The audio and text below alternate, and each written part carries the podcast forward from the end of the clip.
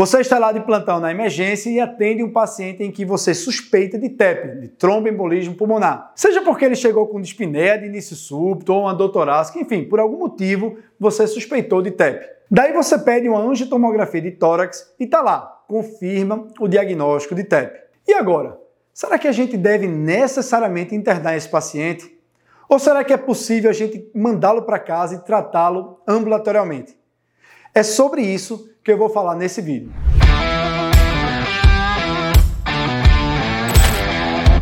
Normalmente, quando nós diagnosticamos TEP, via de regra, o tratamento do paciente é no ambiente intra-hospitalar, ou seja, a grande maioria dos pacientes nós iremos internar e começar o tratamento, começar a anticoagulação. Porém, existem alguns pacientes em que a gente pode considerar a possibilidade de alta precoce e manejo ambulatorial do TEP. É importante a gente avaliar essa possibilidade para que, de um lado, a gente não mantenha internado desnecessariamente um paciente que esteja bem, estável e que possa ser manejado com segurança em seu domicílio, mas, por outro lado, a gente também não mandar para casa um paciente que tem um risco aumentado de vir apresentar complicações como recorrência do TEP, sangramentos ou até mesmo morte. Então, diante de um paciente com diagnóstico ou suspeita de TEP, o primeiro passo é verificar o status hemodinâmico. Isso porque se é um paciente que está hipotenso, chocado, em uso de drogas vasoativas, esse é um paciente que tem, por definição, um TEP maciço e é obviamente um paciente de alto risco. Né? É um paciente que claramente você vai precisar internar, de preferência numa unidade de terapia intensiva, e vai considerar inclusive o uso de trombolíticos. Por outro lado, se é um paciente que está estável hemodinamicamente, você precisa avaliar se é um paciente de baixo risco. E como é que a gente avalia isso? O recomendado é você calcular de forma objetiva utilizando scores de risco. E o score mais recomendado pelas diretrizes é o score PESE, tá? Ou PESE normal ou PESE simplificado.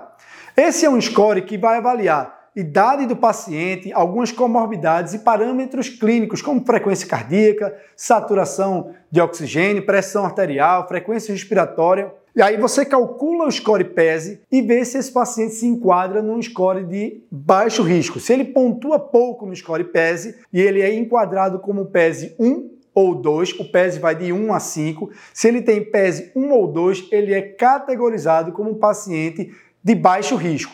E um paciente de baixo risco tem uma chance, um risco reduzido de vir a morrer nos próximos dias. Uma outra forma de você identificar pacientes de baixo risco e que podem ser candidatos ao tratamento ambulatorial é a utilização dos critérios RESTIA. RESTIA com H. H-E-S-T-I-A. Os critérios RESTIA são 11 perguntas que você faz ali à beira do leito, bem rapidinho, ah, em cinco minutos você aplica esse questionário.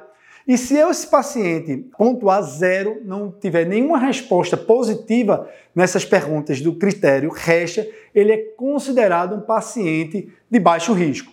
Os critérios RESTA levam em consideração o status hemodinâmico do paciente, se ele tem dor é, que necessitou de opioides endovenosos nas últimas 24 horas, se é um paciente que tem alguma condição que eleva o risco dele de vir a ter sangramentos e avalia também uma coisa que o Score PESE não avalia, são questões sociais que podem limitar a alta precoce desse paciente. Isso porque, claro, se você tem lá um paciente que está estável, está bem, parâmetros normais, mas é um paciente que não entende, não tem capacidade de compreender o tratamento, não tem um suporte social, um suporte familiar adequado, não tem condições de comprar as drogas anticoagulantes, não tem condições de que, se acontecer alguma coisa, algum evento, ele não tem condições de ir rapidamente a um serviço de saúde, esse é um paciente que você deve considerar mantê-lo internado e tratar inicialmente esse paciente no ambiente hospitalar. Então, se você está diante de um paciente que você categorizou como de baixo risco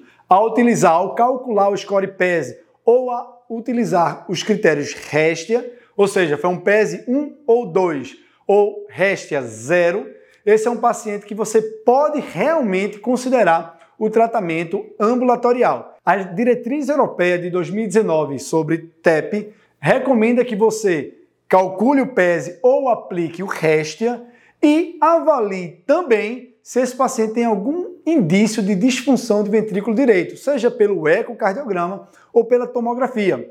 Na tomografia, você deve avaliar lá se o ventrículo direito é maior ou do mesmo tamanho que o ventrículo esquerdo. Opa, isso pode sugerir algum grau de disfunção do ventrículo direito, o que aumentaria o risco desse paciente. Então, nas últimas diretrizes da Sociedade Europeia de Cardiologia, recomenda-se que um paciente com PESE baixo, PESE 1 ou 2, ou reste a zero, e que não tenha indícios de disfunção do ventrículo direito, seja pelo eco ou pela tomografia, você pode realmente considerar o tratamento ambulatorial desse paciente com segurança. Então, diante de um paciente que você categorizou ele como elegível para o tratamento ambulatorial, você, claro, vai precisar explicar muito bem como deve ser feito o tratamento, deve checar se o paciente realmente entendeu, se ele tem um bom suporte social, se ele tem condições de comprar a medicação, se ele tem condições de procurar logo imediatamente um serviço uh, de atenção médica, caso venha apresentar